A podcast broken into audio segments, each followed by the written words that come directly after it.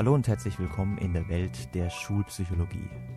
Am Mikrofon begrüßt Sie Eskil Burg.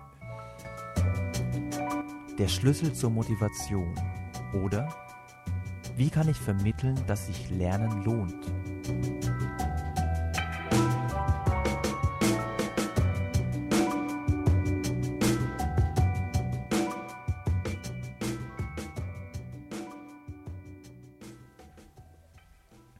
Zu meiner Schulzeit konnte man kurz vor Tests, vor Klassenarbeiten bzw. Kursarbeiten immer ein hochinteressantes Phänomen beobachten.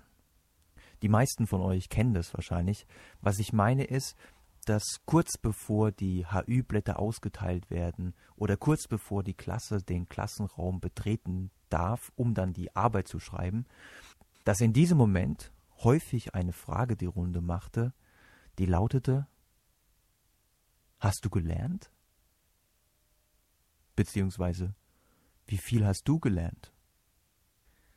Und das Bemerkenswerte an der Geschichte war, dass unglaublich viele Leute in dem Moment dann sagten, ah, pff, nee, ich habe eigentlich kaum was gelernt, ich habe keine Zeit gehabt. Oder andere haben gesagt, ich habe gar nichts gelernt. Oh Gott, wir schreiben eine HÜ, oh Gott. Dabei war es schon seit drei Tagen bekannt, dass in dieser Stunde höchstwahrscheinlich eine HÜ geschrieben werden würde.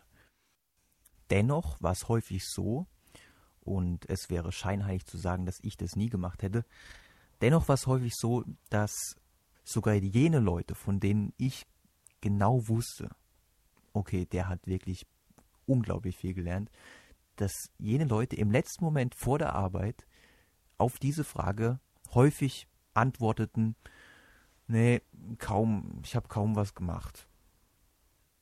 Ganz offensichtlich versucht man auf diese Art und Weise einem möglichen Misserfolg und der damit verbundenen Erklärungsnot, warum denn jetzt dieser Misserfolg aufgetreten ist, warum habe ich in der Klassenarbeit versagt, ganz offensichtlich versuchte man auf diese Weise diesem Misserfolg vorzubeugen.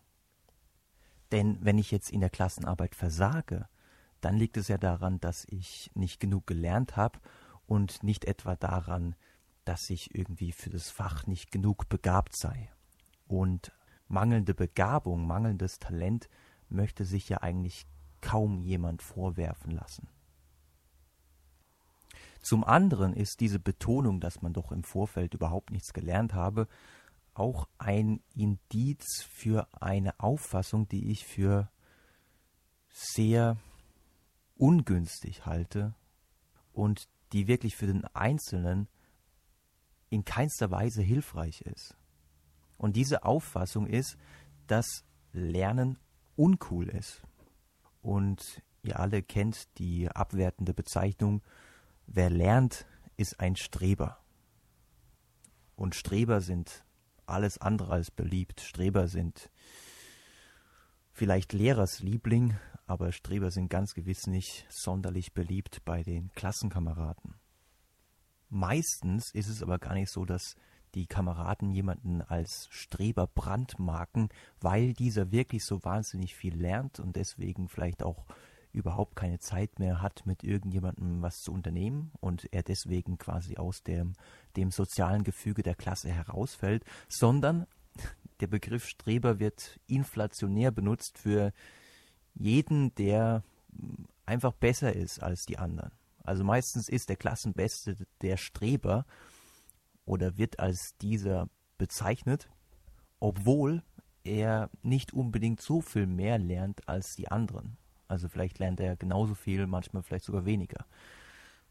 Daran sieht man, dass dieser Begriff wirklich in erster Linie aus dem Gefühl des Neids heraus entsteht.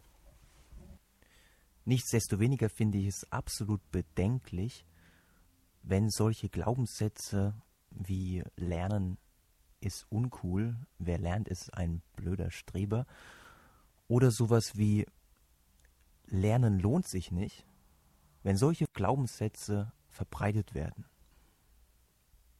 Also bleiben wir mal bei dem Lernen lohnt sich nicht. Was glauben Sie, und jetzt versuchen wir mal den Bogen zu spannen zur letzten Episode, den Bogen zu spannen zur, zur Forschung von Carol Dweck. Was glauben Sie? Sind es eher diejenigen, die an eine veränderbare Intelligenz glauben, die sagen, Lernen lohnt sich nicht?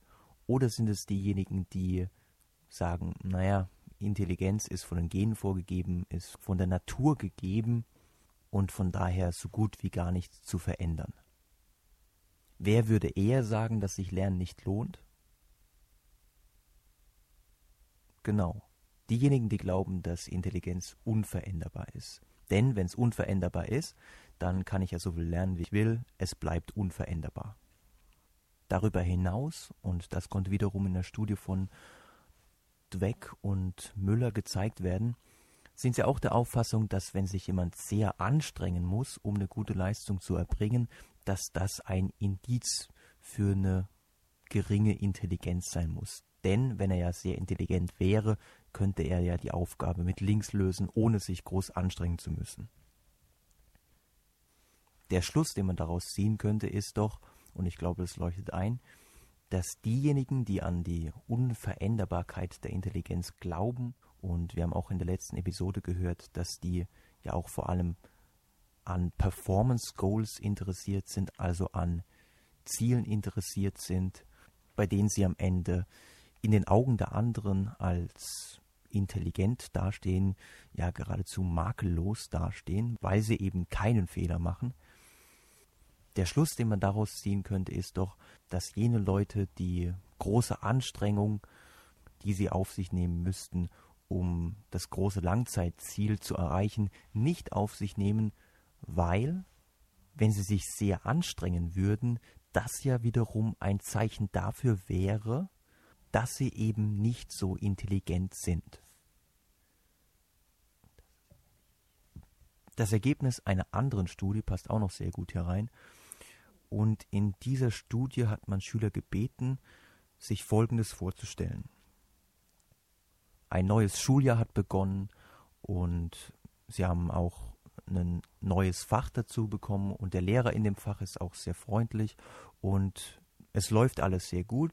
Sie haben den Eindruck, dass sie auch sehr gut mitkommen, sie verstehen alles und dann steht der erste Test an und sie geben den Test ab, haben ein gutes Gefühl, aber dann, wenn sie den Test wieder zurückbekommen, steht auf dem Test drauf, nee, das war nicht so gut, du bist durchgefallen.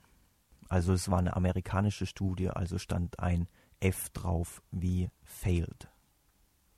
Eine der nächsten Fragen in dieser Studie war dann, wie gehst du mit diesem Ereignis um? Und es waren auch wieder ein paar Antworten angegeben, wo man dann wieder ankreuzen durfte, von trifft zu bis trifft überhaupt nicht zu. Zum Beispiel war dann angegeben, ja, ich würde für den nächsten Test einfach sehr viel mehr lernen. Eine andere Antwortmöglichkeit war, naja, ich würde beim nächsten Test einfach irgendwie versuchen mm, zu bescheißen. Also ich würde vielleicht spicken oder ich würde vielleicht beim Nachbar abgucken.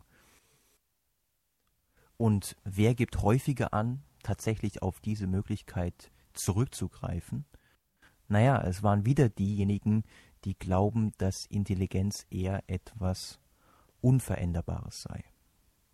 Denn wenn ich glaube, dass ich durch Lernen sowieso nicht besser werden kann, wenn ich glaube, dass sich Lernen nicht lohnt, dann greife ich eben beim nächsten Mal auf Spickzettel zurück, womit ich dann zumindest, auch wenn ich dabei nichts lerne, womit ich dann zumindest das Ergebnis einer guten Note erreiche.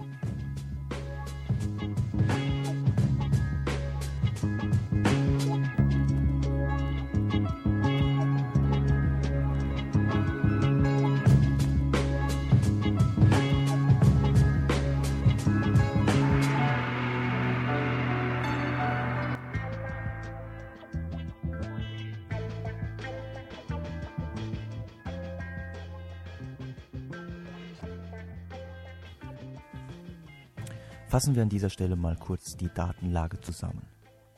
Wenn jemand glaubt, dass Intelligenz unveränderbar ist, und im Übrigen, man kann ja nicht nur glauben, dass die Intelligenz unveränderbar ist, sondern man kann ja auch glauben, dass die gesamte eigene Persönlichkeit relativ unveränderbar ist. Und auch dazu gibt es spannende Studien, nämlich inwieweit sich dieses Konzept der Unveränderbarkeit der eigenen Persönlichkeit auf Liebesbeziehungen auswirken kann.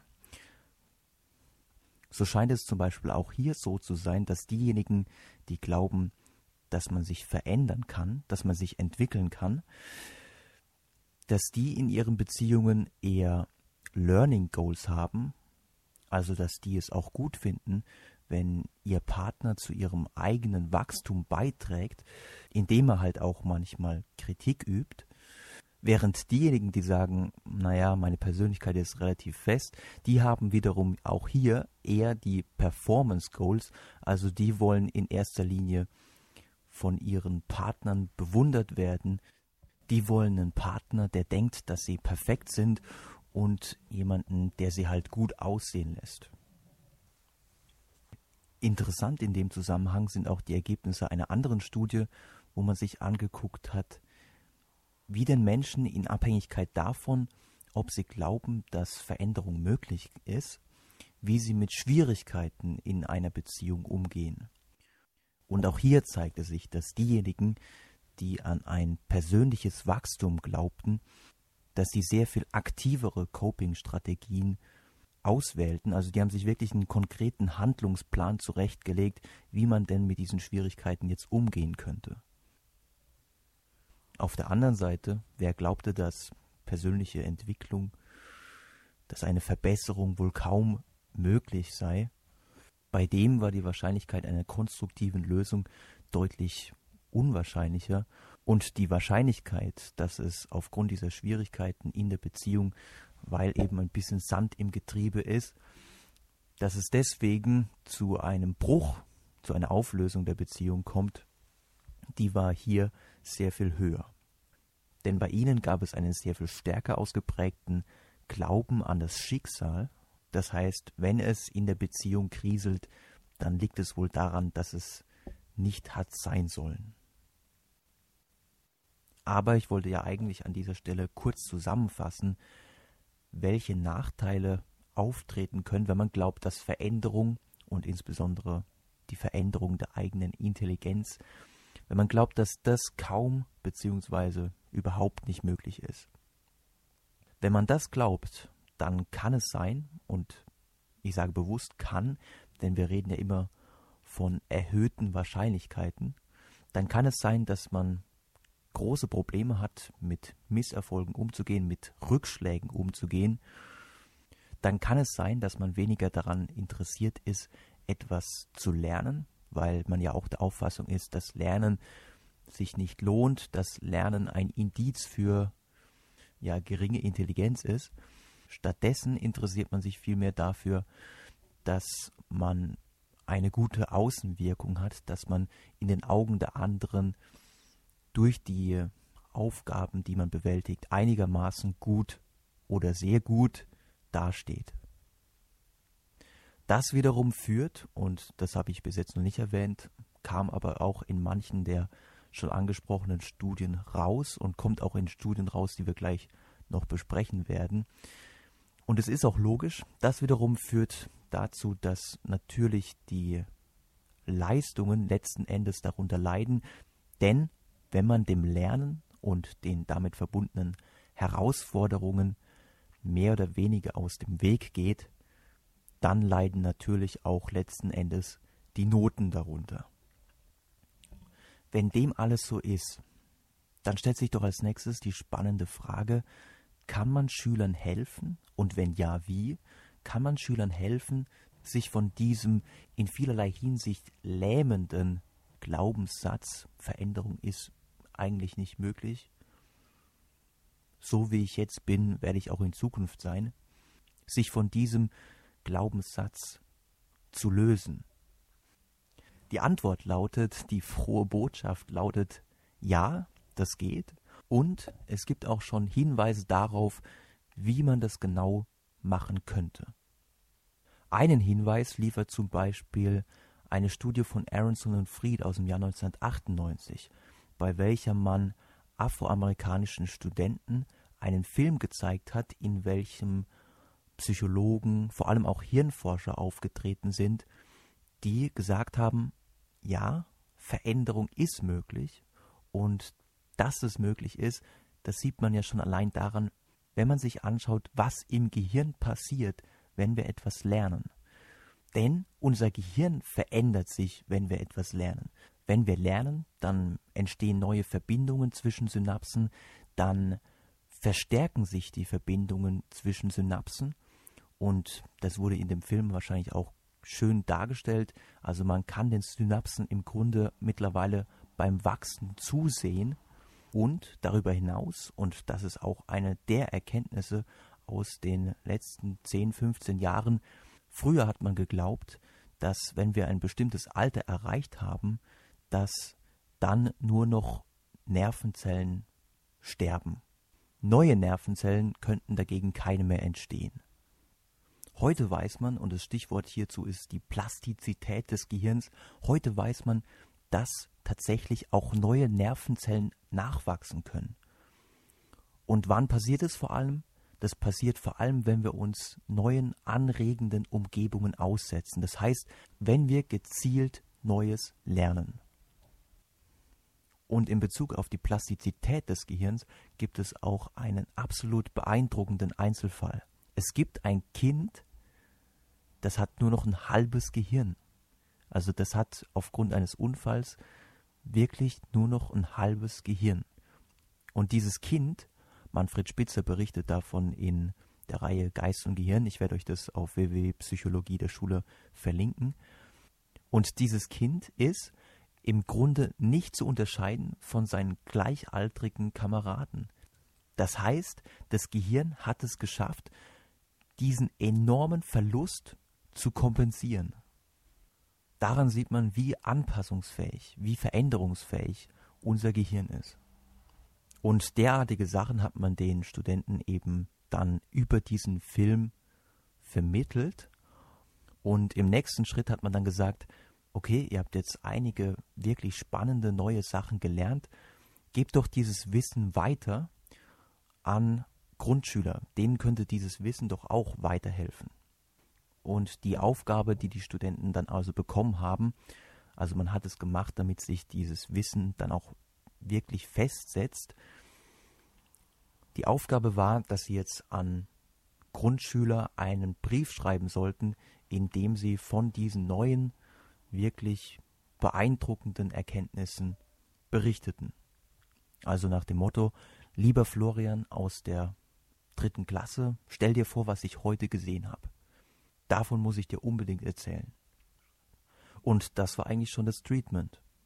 Einen Film zu gucken und einen Brief darüber zu schreiben, was man da gerade Neues gelernt hat. Dann hieß es abwarten und zu gucken, ja, wie entwickeln sich denn jetzt diese Studenten im Vergleich zu einer Kontrollgruppe. Und was kam raus? Rauskam, dass am Ende des Semesters diese Studenten angaben, mehr Spaß am Studieren zu haben und dass diese Studenten tatsächlich auch signifikant bessere Leistungen erbracht hatten als die Studenten aus der Kontrollgruppe. In einer anderen Studie, die noch relativ frisch ist, die stammt aus dem Jahr 2007, wurde mal wieder durchgeführt von Carol Dweck und ihren Kollegen. In dieser Studie hat man mit Siebtklässlern einen Workshop durchgeführt. Also es waren insgesamt 91 Schüler und man hat die dann wiederum auf die Kontrollgruppe und auf die Experimentalgruppe verteilt, per Zufall natürlich. Und die eine Gruppe, der wurde in diesem Workshop vor allem beigebracht, dass Intelligenz, dass das Gehirn, dass die geistige Leistungsfähigkeit veränderbar ist. Man hat es mit ähnlichen Inhalten wie in der Studie zuvor bei Aronson und Fried vermittelt, nämlich, dass das Gehirn im Grunde wie ein Muskel funktioniere und dass je häufiger man etwas macht, desto stärker wird dieser Muskel was in diesem Workshop, der im Übrigen über acht Wochen ging, wobei der Zeitaufwand sehr gering war, also jede Woche gab es nur eine Sitzung von 25 Minuten, also das ist wirklich nicht die Welt. Was genau in diesem Workshop noch gemacht wurde, könnt ihr gerne nachlesen. Ich habe nämlich die Studie im Internet gefunden und habe sie euch auch verlinkt. Was die Kontrollgruppe angeht, da hat man den Schülern nicht etwa beigebracht, dass Intelligenz unveränderbar sei, sondern man hat ihnen auch Dinge über das Gehirn beigebracht. Man hat ihnen gesagt, aus welchen Teilen das Gehirn besteht und außerdem hat man ihnen auch ein paar Mnemotechniken beigebracht. Also was das grundsätzliche Thema anging, war es schon die gleiche Richtung, aber halt nicht mit der Betonung auf die Veränderbarkeit des Gehirns und die Lernfähigkeit des Gehirns. Was kam jetzt bei der Studie raus? Auch hier wirklich beeindruckende Ergebnisse. So konnte man bei jenen Schülern, die gelernt hatten, dass Veränderung möglich ist, eine signifikant höhere Motivation feststellen und auch signifikant bessere Noten als in der Kontrollgruppe. Darüber hinaus konnten sogar die Lehrer sehr genau benennen, welche Schüler denn jetzt ein anderes Arbeitsverhalten, welche Schüler denn jetzt eine größere Motivation an den Tag legten. Und die Schüler, bei denen sie das festgestellt hatten, die waren fast immer aus der Experimentalgruppe. Damit kann man jetzt also schon mal festhalten, der Glaube an die Veränderbarkeit mit all seinen positiven Konsequenzen scheint also lernbar zu sein und auch lehrbar zu sein. Und ich meine, ist ja auch logisch. Irgendwoher müssen ja auch diese Überzeugungen stammen. Wir kommen ja nicht mit, mit der Überzeugung, ja, ich bin unveränderbar auf die Welt, sondern dieser Glaubenssatz wird uns ja von Seiten der Eltern, von Seiten der Lehrer, von Seiten der Medien, von, von Seiten unserer Freunde vermittelt. Und noch was, es ist relativ egal, wie jetzt die Realität aussieht. Also die Anlage-Umwelt-Debatte ist ja auch eine never-ending Story. Also wie viel ist denn jetzt wirklich auf die Gene zurückzuführen und wie viel auf die Umwelt? Das ist relativ egal. Entscheidend ist, was ich glaube. Das ist wirklich eine Glaubensfrage. Aber dieser Glaube hat eine Auswirkung auf meine subjektiv konstruierte Realität. Wenngleich dann hier die Frage aufkommt, was ist Realität? Aber das würde jetzt diesen Podcast sprengen. Eine sprengende Wirkung haben auch die Ergebnisse aus den Studien, denen wir uns jetzt nähern wollen. Und also für mich hatten sie zumindest eine sprengende Wirkung in der Hinsicht, dass die eine oder andere Überzeugung, die ich hatte, dadurch pulverisiert wurde. Also ich habe zum Beispiel geglaubt, dass es gut sei, einem Kind, wenn es etwas richtig gut gemacht hat, wenn es einen richtig guten Aufschlag zum Beispiel im Tennistraining gemacht hat, ihm dann zu sagen, wow, toll, ich bin stolz auf dich. Oder ihm sowas zu sagen wie, wow, was den Aufschlag angeht, scheinst du echt Talent zu haben. Ich dachte halt, dass ich auf diese Art und Weise das Selbstvertrauen, das Selbstbewusstsein stärken kann.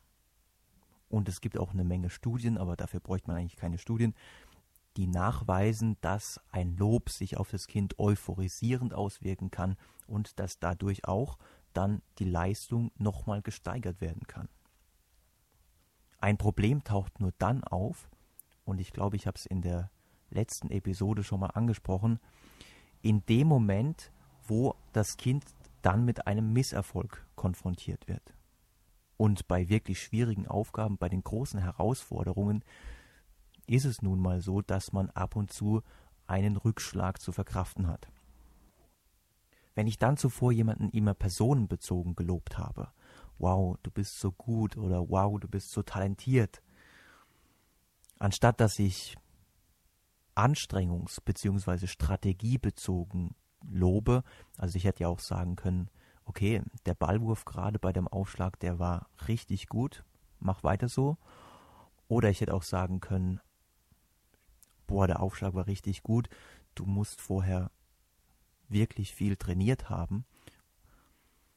Wenn ich zuvor personenbezogen gelobt habe, dann kann es passieren, dass das Kind angesichts eines Misserfolgs einknickt, eine Hilflosigkeitsreaktion zeigt, weil es gelernt hat, dass wenn es Erfolg hat, dann heißt es, dass es begabt ist, dann heißt es, dass es gut ist. Und demzufolge lernt es auch implizit, also unbewusst, lernt es mit, dass wenn es keinen Erfolg hat, dass es dann wohl nicht so intelligent ist, dass es dann wohl in den Augen des Lehrers oder in den Augen der Eltern an Wert verliert. Also dann ist es ja nicht so gut. Und die dazugehörigen Studien legen nahe, dass diese These tatsächlich zutrifft. Darüber hinaus konnte man feststellen, dass selbst dann, wenn jemand nicht mit einem Misserfolg konfrontiert wird, er nach einem personenbezogenen Lob wenig Interesse an einer neuerlichen Herausforderung hat. Warum?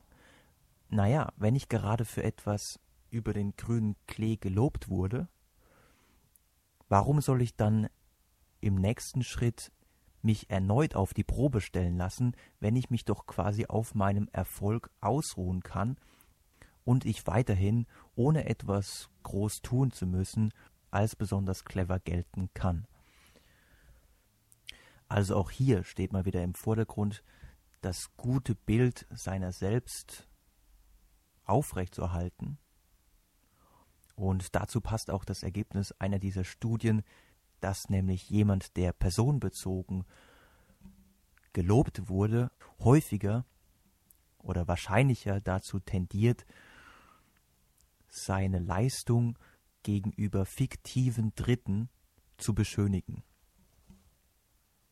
Und das erinnert natürlich stark an die Performance-Goal-Orientierung, die ja im Zusammenhang mit dem Glauben an eine unveränderbare Intelligenz auftritt.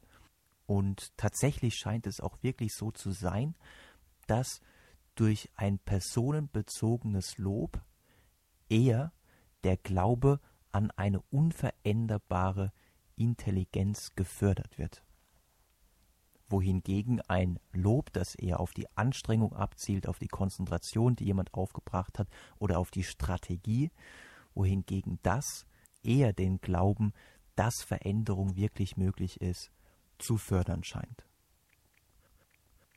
Welches Lob würde denn jetzt Carol Dweck angesichts der Ergebnisse aus ihren Studien empfehlen? Was ist am sinnvollsten? Nun, wenn das Kind eine wirklich einfache, wirklich simple Aufgabe gelöst hat, wobei einfach sich natürlich immer daran orientiert, was das Kind gerade kann. Wenn das Kind wirklich nur eine simple Aufgabe gerade gelö gelöst hat, dann sollte man davon absehen, das Kind überhaupt zu loben, sagt sie. Ganz im Gegenteil, man sollte vielleicht dem Kind sowas sagen wie, naja, tut mir leid, dass ich deine Zeit mit dieser einfachen Aufgabe verschwendet habe. Warum sollte man das Kind an der Stelle nicht unbedingt loben? Naja, weil das Kind ja auch selbst merkt, dass die Aufgabe sehr einfach war und das Kind aus dem Lob für diese Pipifax-Aufgabe schließen könnte, dass der Erwachsene, dass der Lehrer ihm eigentlich nur das Lösen von Pipifax-Aufgaben zutraut. Wenn eine richtig schwierige Aufgabe gelöst wurde, dann darf man natürlich loben, aber eben richtig. Man sollte nicht personenbezogen loben, sondern anstrengungsbezogen, strategiebezogen.